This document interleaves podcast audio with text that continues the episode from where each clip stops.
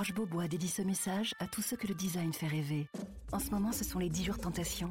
10 jours pour découvrir la créativité des nouvelles collections et profiter de prix très séduisants sur une sélection de meubles et de canapés Roche Beaubois. Mais ne perdez pas de temps. Les prix Tentation Roche Beaubois, c'est jusqu'au 25 mars seulement. Liste des magasins ouverts ce dimanche sur rochebeaubois.com. Voici l'éditorial du Figaro du 6 mai 2021, écrit par Laurence de Charette. Son titre Fumette et enfumage.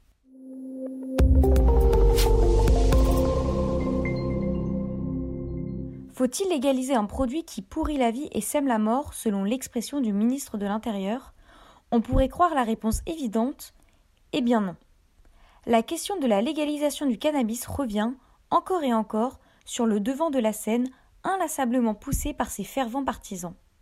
Les arguments du camp autoproclamé du cool ont beau être constants, ils n'en restent pas moins toujours aussi peu convaincants. La consommation de cannabis ne cesse d'augmenter et il faudrait, pour la freiner, l'autoriser? Drôle de rhétorique que celle des amis du chanvre. C'est ainsi qu'on a pu voir mardi un député Liberté et Territoire brandir un joint à l'Assemblée au nom de la protection de la jeunesse. Mais par quelle étrange pédagogie fumeuse voudrait-on convaincre les adolescents de la dangerosité d'une substance que nos institutions auraient adoubée?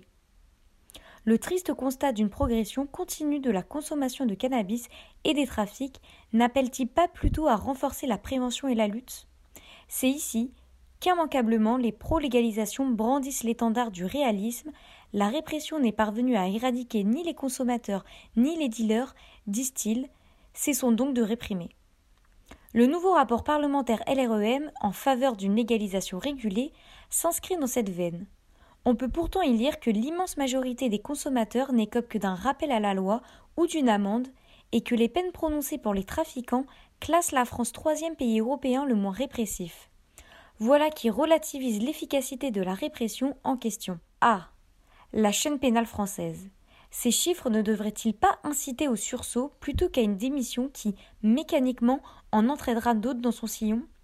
Envisage-t-on sérieusement la reconversion des dealers en commerçants cotisants à l'URSSAF Emmanuel Macron a fait de la lutte contre les trafics de stupéfiants le nerf de la guerre contre l'insécurité et les réseaux séparatistes. Il lui reste à convaincre ses amis que la légalisation du cannabis n'entre pas dans le plan de bataille.